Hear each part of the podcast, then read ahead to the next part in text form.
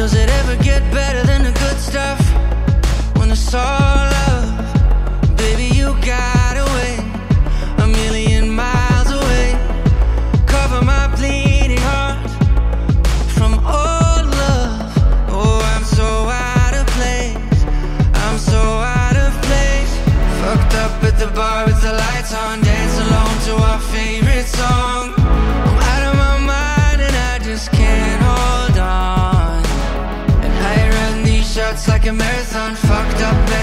and it's all wrong.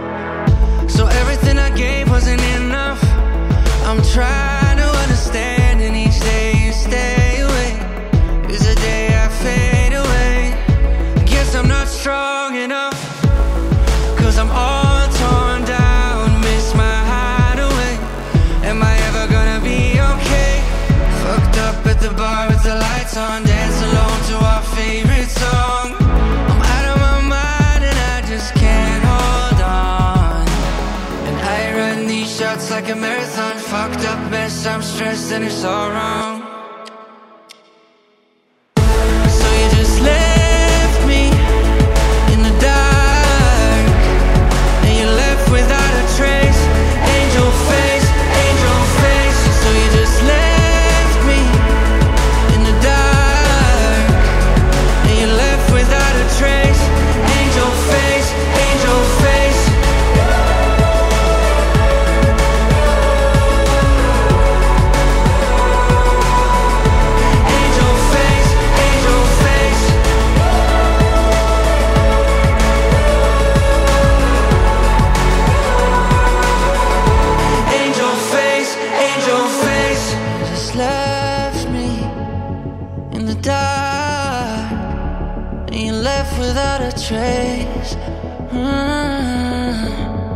Just left me outside your heart. You left without a trace. Angel face.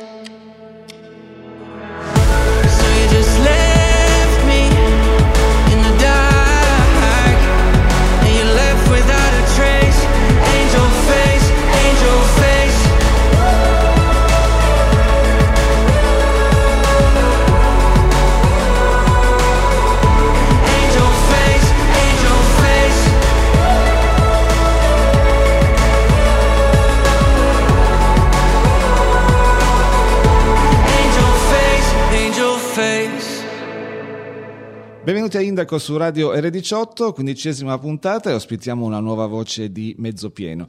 Dopo Luca Streri e Diego Mariani accogliamo con eh, tutti i crismi Elisabetta Gatto. Buonasera Elisabetta. Buonasera Gianluca, buonasera a tutti gli ascoltatori. Ti ringraziamo perché la buona notizia che hai scelto ha a che fare con il mondo che amiamo nel quotidiano. Prego. Sì, sì, infatti eh, la notizia che ho scelto eh, riguarda la nascita di una banca dati che salva i dialetti italiani, Eh, perché per non perdere i dialetti, che sono proprio un tesoro nazionale ancora molto radicato in Italia, ma a rischio di estinzione, è nata la più grande banca dati digitale dedicata allo studio, alla documentazione e alla ricerca sui dialetti e le lingue minoritarie parlate nelle regioni del nord Italia. È una raccolta di migliaia di registrazioni audio in 18 dialetti e lingue minoritarie, registrata dalle persone comuni eh, nelle scuole attraverso il sistema eh, del crowdsourcing eh, che incoraggia la partecipazione attiva dei residenti nei territori. Il progetto si chiama Alpi Link, Lingue Alpine in Contatto, e coinvolge cinque università italiane, eh, quella di Torino, della Valle d'Aosta, di Verona, di Trento e di Bolzano. E sono 201.000 le registrazioni raccolte nel primo mese, dal 31 dicembre 2023, ehm, grazie al contributo di 1.731 persone. L'obiettivo è dare un contributo significativo alla conoscenza dei dialetti e sperimentare un nuovo modello partecipativo di ricerca che si basa sul coinvolgimento dal basso. Eh, tutte le persone che parlano un dialetto possono infatti contribuire direttamente alla ricerca attraverso il sito di Alpilink, partecipando in pochi minuti all'audio sondaggio eh, proprio dedicato, in cui viene proposto all'utente di utilizzare il proprio dialetto o la propria lingua per descrivere cosa accade in una scena o per tradurre le frasi o le parole indicate.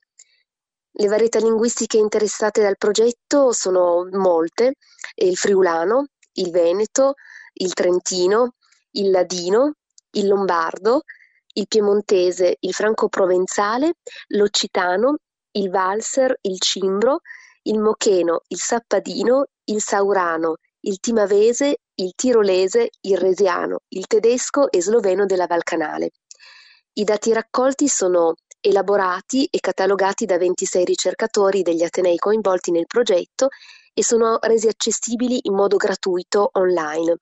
Insomma, mi sembra una notizia davvero molto bella. Molto bella e tra l'altro in un'intervista alla stampa Sergio Berardo, leader dei Ludalfin, quindi promotorio sappiamo sì. da, da, oltre 40 anni della cultura doc, afferma alcune frasi molto interessanti. Intanto riferendosi ai ragazzi delle scuole, che è un tema a noi caro, è incoraggiante vedere come la nostra lingua e la nostra musica siano più vive che mai. Nelle valli ci sono bambini di quarta elementare che parlano correntemente occitano. E poi aggiunge si tratta di un cordone ombelicale mai reciso, quindi immagino sia musica per le tue orecchie Elisabetta, visto anche i tuoi studi. Sì, assolutamente. È proprio, diciamo che il dialetto proprio esprime un legame molto stretto con un luogo, con una comunità. Um, spesso sono state considerate lingue minori, no? perché erano usate dalle classi sociali più basse, quindi quasi in una contrapposizione tra campagna e città. No? Era considerata una lingua colloquiale, um, diciamo per esprimere delle confidenze. Eh, penso che sia proprio una lingua di relazione e che oltre a essere anche l'espressione della storia, della cultura, no? proprio di un territorio ehm, o di una piccola località.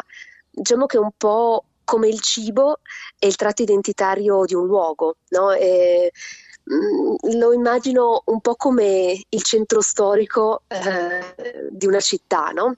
Eh, le città si espandono, cambiano forma, eh, si trasformano, evolvono, però se vogliamo andare a conoscere com'era eh, un luogo andiamo nel centro storico e quindi mm, è proprio un po' la stessa funzione del dialetto, no? di conservare la memoria di un, di un luogo e della sua popolazione. La tua accezione del oh. termine identità ci riporta a un altro elemento che, che avevo isolato dell'intervista e che porto alla tua attenzione. Noi siamo legati sì. alla nostra appartenenza identitaria perché anche se altri utilizzano eh, questo termine in modo conservatore, per noi significa restare legati alla nostra identità. Se la recidi non sei più tu e diventi uno dei tanti senza identità culturale. Sono molto d'accordo, nel senso che il rischio del, delle rivendicazioni identitarie è appunto che che siano una contrapposizione di un noi a un altro.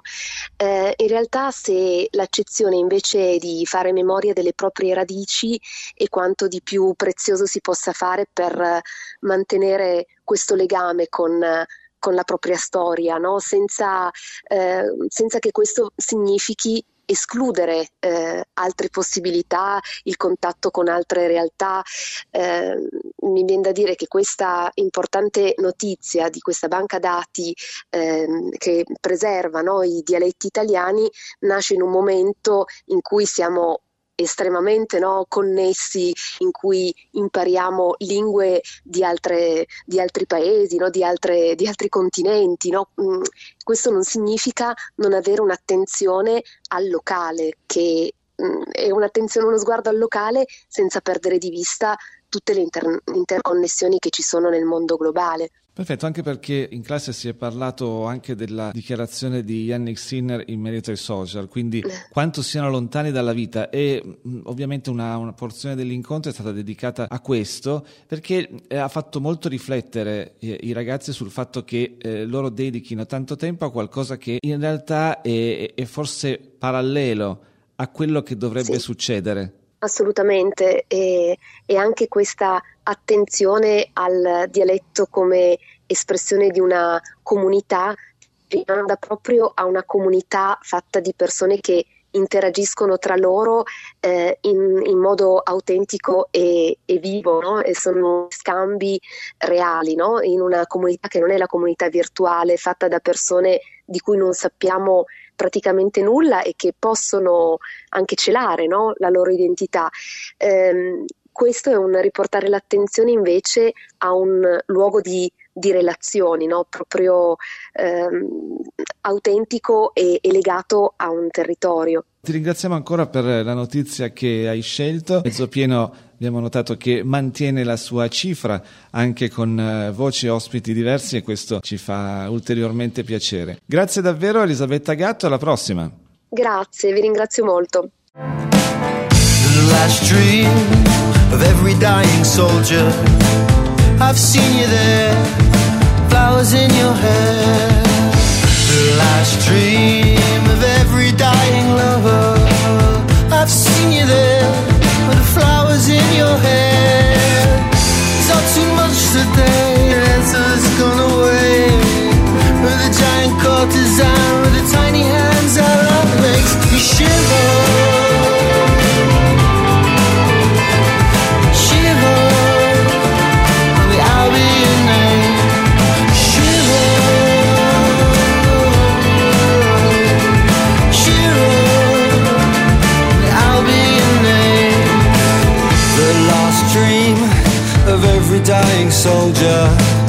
I've seen you there, flowers in your hair.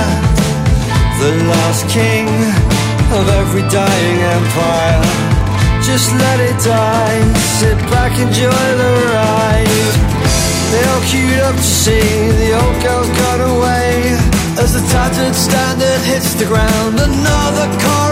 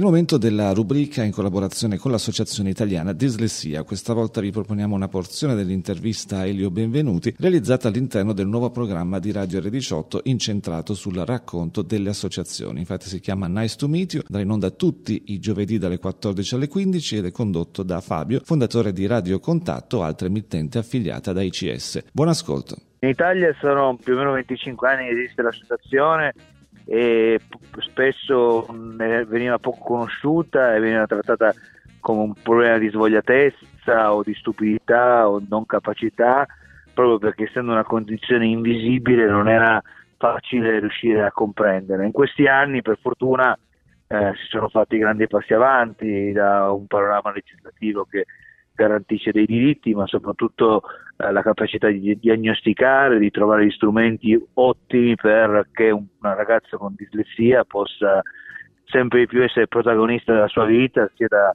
da ragazzo che da adulto. Assolutamente. Ma eh, che cos'è questa dislessia?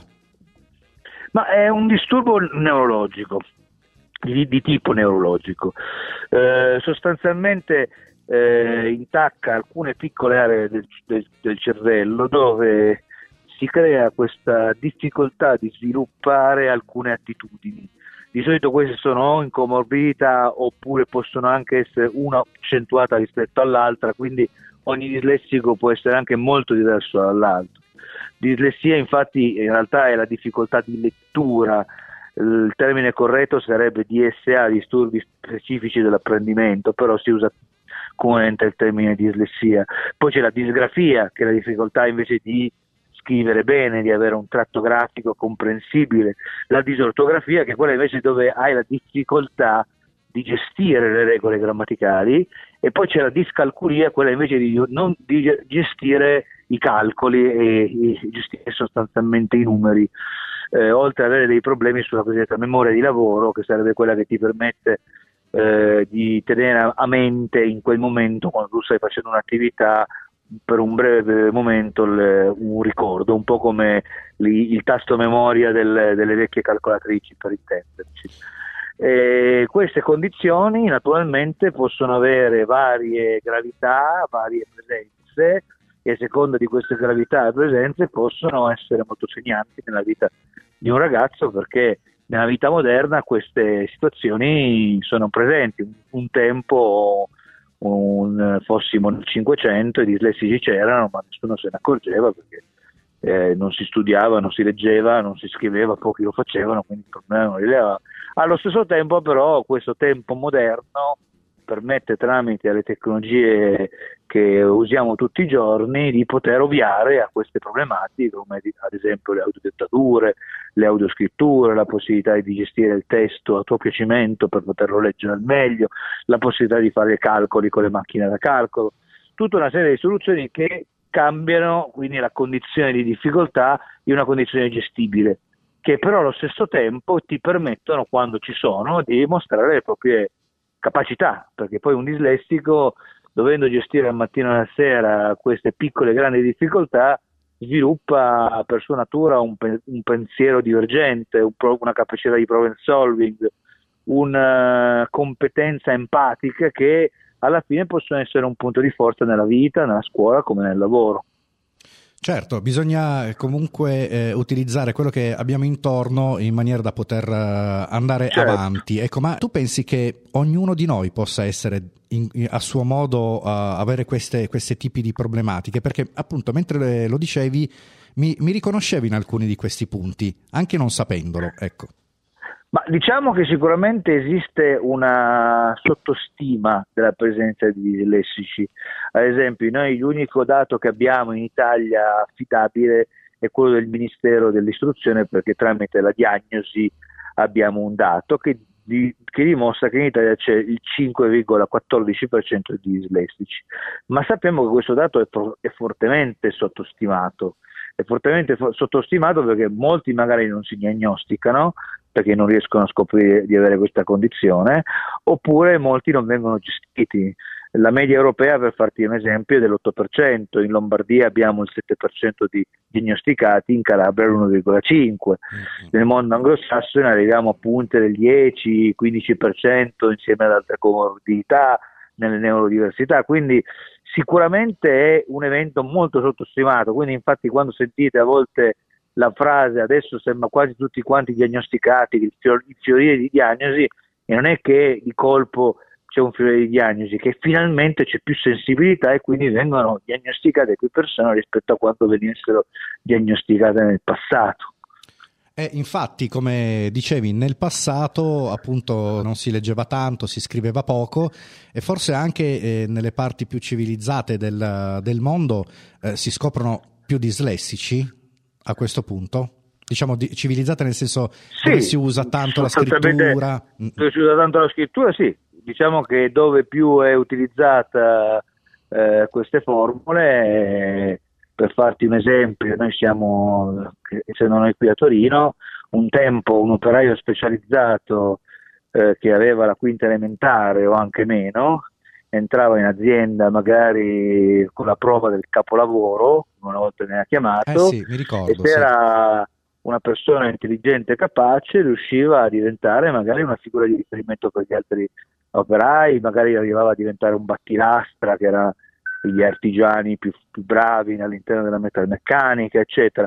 Magari questa persona aveva un alto livello di, di, di SA, ma non rilevava nel suo mestiere. Oggi un operaio specializzato deve sapere le lingue straniere, deve saper gestire macchine di calcolo, deve fare aggiornamenti eh, magari su moduli da, di 300 pagine scritti fitti fitti e quindi in quel caso lo stesso lavoro che un tempo poteva non rilevare la dislessia oggi lo, la può rilevare e quindi può essere un problema se non gestita in maniera adeguata. Please open the door. Nothing is different. We've been here before. Pacing these halls, trying to talk over the silence. And pride sticks out his tongue, laughs at the portrait that we become. Stuck in a frame, unable to change. I was wrong. I'm late, but I'm here right now. Though I used to be romantic, I forgot somehow. Time can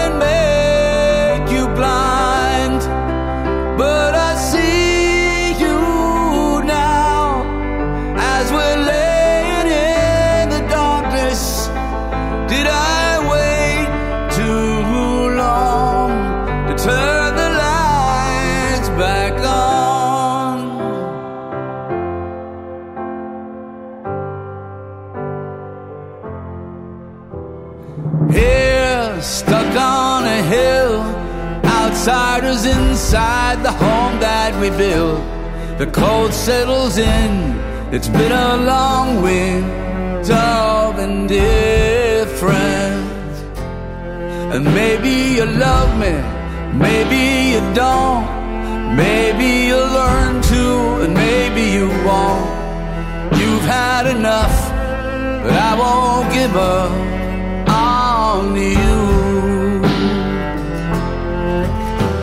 I'm late,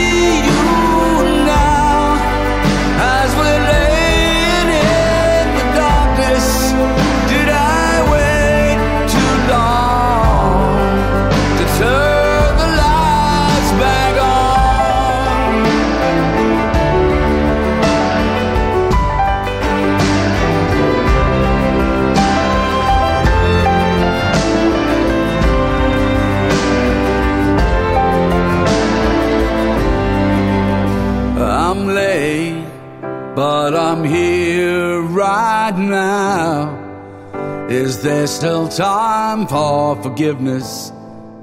Won't you tell me how? I can't read your mind, but I see you now as we're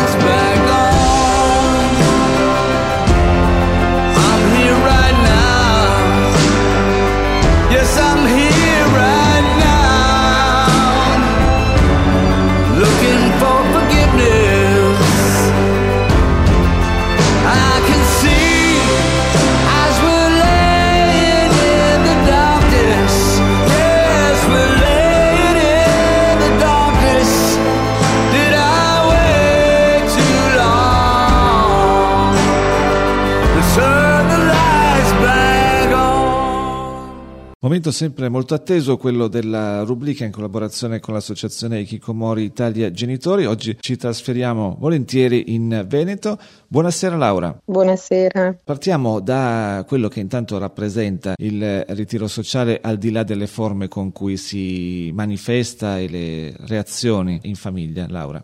Allora, la prima cosa è che nel momento in cui un figlio si ritira, e cioè cambia radicalmente la sua, la sua vita, e è una- uno shock, cioè un trauma e ogni genitore lo vive come un lutto e, e sia che questo ragazzo avesse mostrato nel corso degli anni magari qualche fragilità, sia che invece eh, lo, come dire, manifesti questa sua, eh, questa sua, questo suo stato in maniera improvvisa, come, una, veramente un fulmine a ciel sereno. E la reazione di un genitore è veramente una reazione di, non saprei di come dire, all'inizio è veramente uno stupore perché uno non, non, non se l'aspetta proprio.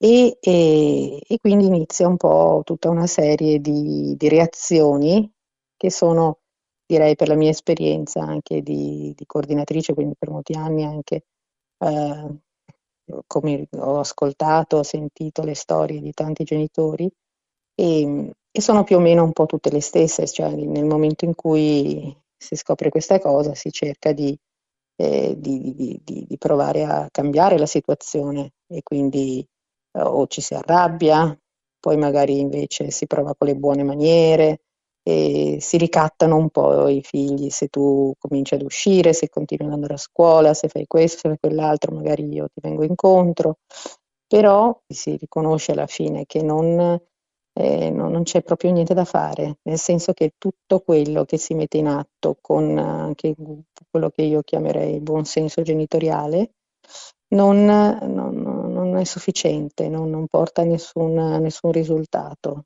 Per cui la sensazione alla fine che proviamo, che prova un genitore, così è una sensazione di impotenza, cioè ci si sente veramente impotenti e bloccati e non si sa un po' più che cosa, che cosa fare.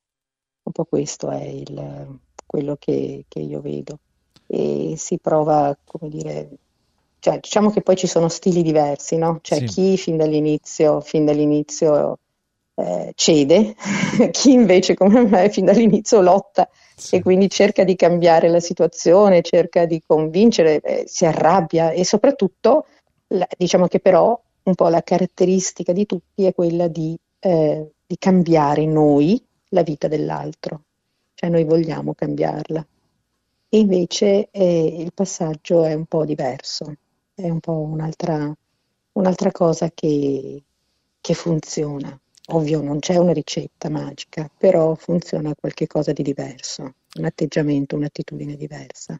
Finché non c'è quello che ha definito un eh, cambio di direzione, sì. E da lì sì. succede qualcosa. Da lì succede qualcosa perché, eh, perché non, si, non si spinge più, non si cerca più di cambiare l'altro, ma ci si pone in una posizione eh, di ascolto e anche si cambia lo sguardo, cioè cominciamo a vedere, si può cominciare a vedere il figlio che abbiamo rinchiuso in casa, che non parla, che sta sveglio di notte, che, che ha modificato completamente la, tutta la sua vita, cominciamo a vederlo con occhi diversi e soprattutto lo vediamo come una, non vediamo più come qualche cosa che noi dobbiamo aggiustare, magari anche portandolo dagli specialisti se ci riusciamo, ma spesso non ci riusciamo perché se non esce assolutamente non riusciamo a fare niente di tutto ciò. Però ehm, vogliamo un po' aggiustarlo, ma il cambio di direzione invece è quello in cui cominciamo a guardare a questo ragazzo con occhi diversi. Lo vediamo come una persona,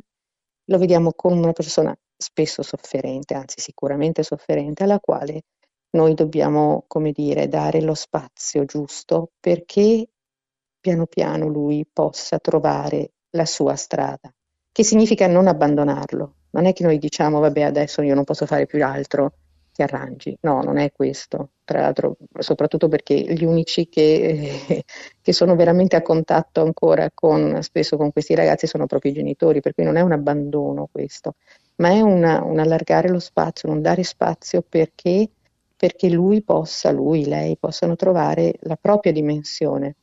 E questa cosa spesso accade nel momento in cui si incontrano proprio i genitori dell'associazione perché ascoltare le storie degli altri, di chi, eh, di chi lavora, di chi si muove, più che lavora, chi si muove in una certa direzione, eh, ci dà quella certezza, diciamo così, o comunque quella sicurezza in qualche maniera di essere in una direzione buona, in un orientamento. Ripeto, non c'è una vera e propria, non c'è la bacchetta magica, non c'è una ricetta precisa, ma c'è un orientamento che non è l'orientamento, diciamo così, di chi forza, di chi insiste, di chi, eh, di chi obbliga il ragazzo a cambiare, ma è di chi lo guarda e accetta e, e coglie soprattutto i piccoli segnali che vengono offerti per potersi aprire, poter ricominciare. Quindi fa la differenza il contesto, fatto per esempio sì. anche il rapporto con gli altri genitori, appunto di questo, questo spazio emotivo sì, che permette davvero di dare una svolta. Assolutamente, direi di sì. Per me, per esempio, e per moltissimi genitori, e lo, lo, ogni giorno lo possiamo veramente dire che è così nei gruppi, sia nei gruppi che abbiamo, eh, forse come sapete, la nostra associazione offre della, una, una, cosa abbastanza, anzi unica, diciamo, perché non, non, non conosciamo nulla sul territorio nazionale e forse anche, eh, anche all'estero che, eh, che, sia, come dire, paragonabile a quello che offriamo noi, perché questi gruppi di genitori e accompagnati anche dalla, psico, da uno psicologo offrono appunto, come dicevi, uno spazio emotivo entro il quale potersi raccontare, non sentendosi giudicati, perché la maggior parte delle volte eh, questo problema viene vissuto dai genitori come un errore educativo, ma non, non, solo con il senso di colpa dei genitori, ma anche con il mondo esterno che, che lo fa pesare e che lo indica in questo modo. Voi siete un errore, i vostri figli sono un errore educativo, ma per carità sì. siamo d'accordo che tutti possiamo sbagliare e siamo d'accordo che noi genitori ci dobbiamo rimettere in discussione non dico una volta ogni tanto, ma ogni giorno ci rimettiamo in discussione perché questi ragazzi, eh, diciamo così, non ci, fanno, non ci danno la vita facile, non ce la rendono facile, però vorrei dire una cosa forse che non è tanto, forse magari è tanto bella, però ci, veramente ci offrono l'occasione di vivere una vita ancora più intensa certe volte, cioè ci, devono, ci fanno toccare noi stessi così come siamo e in un, in un dolore enorme ma ci offrono anche la possibilità di, di, rimettere, di, di rimettere, tutto in gioco, di scompigliare le, te- le, carte e provare anche a rimetterle a posto. Per cui noi lavoriamo in prima persona, ma non siamo noi la causa di un errore educativo spesso. Ecco, questo vorrei dirlo. Per cui i genitori che vengono ai gruppi per prima cosa sentono che non sono sbagliati, Certo. Non, non, cioè non, è un errore enorme quello che hanno fatto, non, non devono flagellarsi, autoflagellarsi con dei sensi, per dei sensi di colpa enormi. E invece il mondo intorno, purtroppo, spesso è così, addirittura non solo, eh, cioè i parenti stessi dicono ma insomma questo ragazzo va buttato fuori di casa, gli si deve dare... E a volte noi, noi ci cadiamo in questa trappola, eh? Perché allora magari ascoltando anche gli altri cominciamo anche noi di nuovo a insistere, a lottare, a urlare, a, voglio dire veramente a, a creare un clima che, che è terribile. Cioè io, io ricordo che, che, che, veramente la svolta per me e per molti altri è proprio nel momento in cui si smette di fare questo tipo di lotta e, e paradossalmente quando si comincia ad ascoltare, ad, a guardare, ad ascoltare il vero bisogno del ragazzo, o della ragazza, e le cose piano piano, piano piano non possono non cambiare. Anche sì. perché poi magari si ascolta anche una richiesta che era stata certo. fatta dal ragazzo o dalla ragazza e con una nuova luce allora può diventare un sì la risposta ai genitori, in questo caso certo, mi riferisco certo. a quello che è un po' un collo di bottiglia per tutti, ossia il rapporto con la scuola. Sì, certo, allora a scuola è il problema dolentissimo, veramente. Eh. Io ricordo e posso anche dirlo, per esempio, che allora, la scuola non è preparata, purtroppo, ad affrontare questa. Eh, io sono anche un insegnante e lo posso dire con cognizione di causa. Sì. È, molto, è, molto, difficile perché, eh, perché la scuola è, è, standardizzata e comunque ha una serie di, di richieste e, ed è strutturata in un maniera tale che è un po' po' difficile venire incontro a questi ragazzi. E quindi molto spesso i genitori e, e addirittura i professionisti insistono perché questi, perché questi ragazzi tornino a scuola, tornino, devono tornare perché è dentro quell'ambiente che devono socializzare, che devono imparare, che devono rafforzarsi, ma non ce la fanno tante volte, quindi è inutile percorrere per forza una strada eh, in salita e che non, voglio dire, in cui si, si, va un po' più su e si scivola sempre più giù. Perché per esempio per noi, io ricordo, stata, c'era stata una richiesta eh, molto chiara, molto esplicita di, di, mio figlio che diceva io non, voglio, non voglio più andare, io voglio provare a fare il percorso da privatista. E tutti a dirgli no, non si può assolutamente, perché bisogna andare a scuola, perché bisogna fare le cose così. E, e poi alla fine, quando veramente è cambiato questo sguardo, è cambiato questo ascolto, e abbiamo detto di sì e, e c'è stato un cambio veramente, io lo ricordo ancora con la luce negli occhi di questo ragazzo che finalmente ha detto ma mi avete ascoltato finalmente, finalmente mi avete ascoltato. E, e, da lì piano piano, piano piano, piano piano, molte cose sono successe. Ora lui sta bene, per carità, non dico che debba essere la strada, così per tutti, ma per noi sono stati molti anni, non un, un anno, non sei mesi.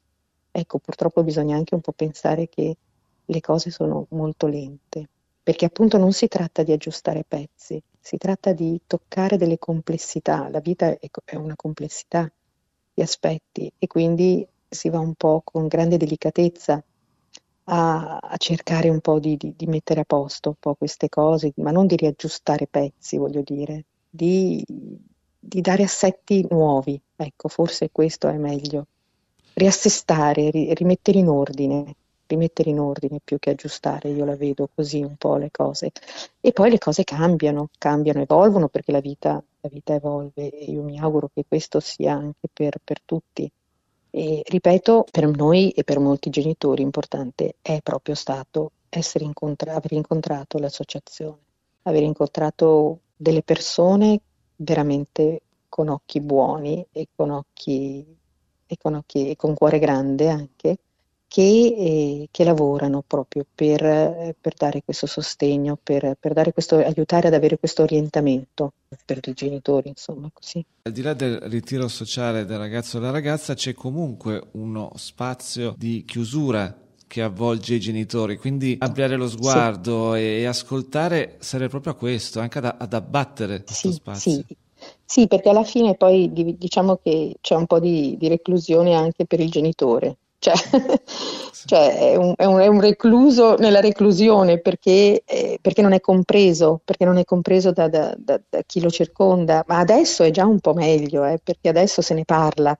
Il fatto stesso che noi stiamo, io stia facendo questa, questa conversazione con voi, il fatto stesso che Marco Crepaldi ed Elena Carolei, che sono appunto le persone mm, più importanti della nostra associazione, si siano spesi, si continuino a spendere e abbiano, diciamo così, anche una visibilità soprattutto anche Marco Crepaldi, una grande visibilità e non solo nei media, ma anche tra i ragazzi. Eh? Sì. Cioè, io ho conosciuto ragazzi che non avevano nulla a che fare con, con, il, con il, fenomeno, non sapevano nulla del fenomeno di Kikomori, ma conoscevano Marco Crepaldi. Questa è una cosa molto importante perché eh, i messaggi vengono, vengono, trasmessi, vengono diffusi e quindi eh, eh, attraverso anche i canali che raggiungono direttamente i ragazzi.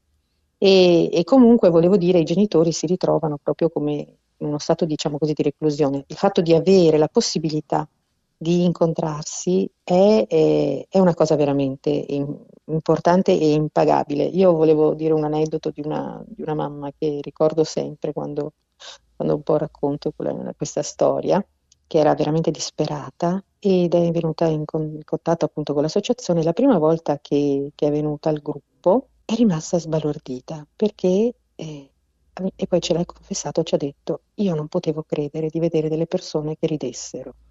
Cioè, voglio dire, ai, nei, ai gruppi si ride anche, sì. nel senso, siamo persone, siamo persone vive ancora e questa persona eh, credeva di dover vivere una sua tragedia in un buco nero nel quale non esisteva più il sorriso e ha detto ma voi ridete, ma voi ridete, ma com'è possibile questa cosa? E invece è così, e invece nell'associazione, nei gruppi si ride e poi si creano anche delle amicizie certo. fondamentali, importanti, ci si ritrova fuori e, e poi anche si, si, invitano i genitori, una delle cose belle che vengono anche dette, si invitano i genitori proprio a continuare a vivere perché nel, nel vivere, nel mostrare ancora l'amore per la vita o comunque il desiderio di, di, di vivere in tutti i suoi aspetti è una grande comunicazione positiva che viene data anche ai ragazzi che sono dentro. Come dire, fuori c'è ancora il mondo ed è, si può fare, si può fare, si può vivere, si può ancora vivere, si può ancora sorridere. Ed è questo l'approccio con cui si abita la complessità per eh, sì. tornare a una sua frase davvero felice. Insomma, io davvero mm. ringrazio, ringrazio, te, ringrazio Laura grazie e tutta l'associazione Ikikomori Italia Genitori. Quindi grazie alla prossima. Grazie, grazie a voi, grazie.